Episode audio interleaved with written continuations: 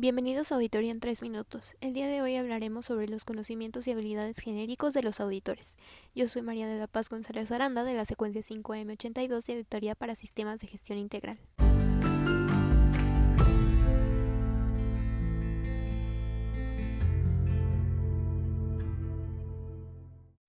La ISO 19011 nos muestra los principios de auditoría.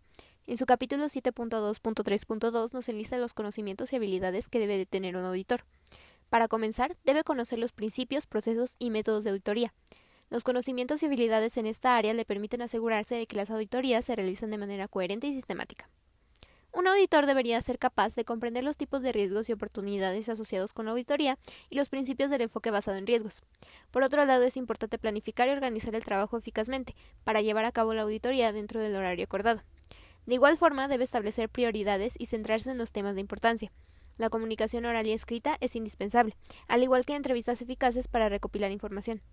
Sin embargo, no es el único método de recopilación.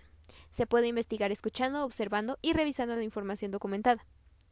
Debe comprender lo apropiado de utilizar técnicas de muestreo para las auditorías y tener en consideración las opiniones de los expertos técnicos.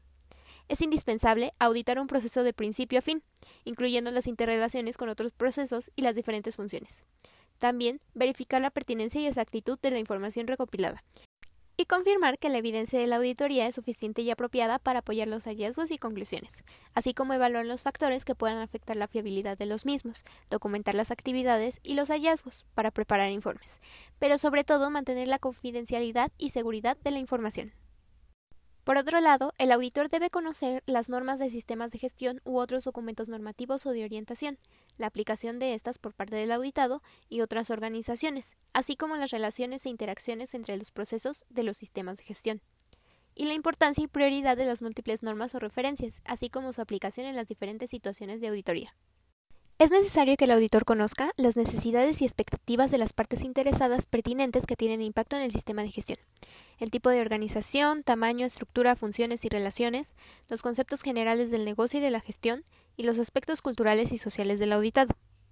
De igual forma, los requisitos legales y reglamentarios y sus autoridades gubernamentales, así como la terminología legal básica y los contratos y la responsabilidad legal.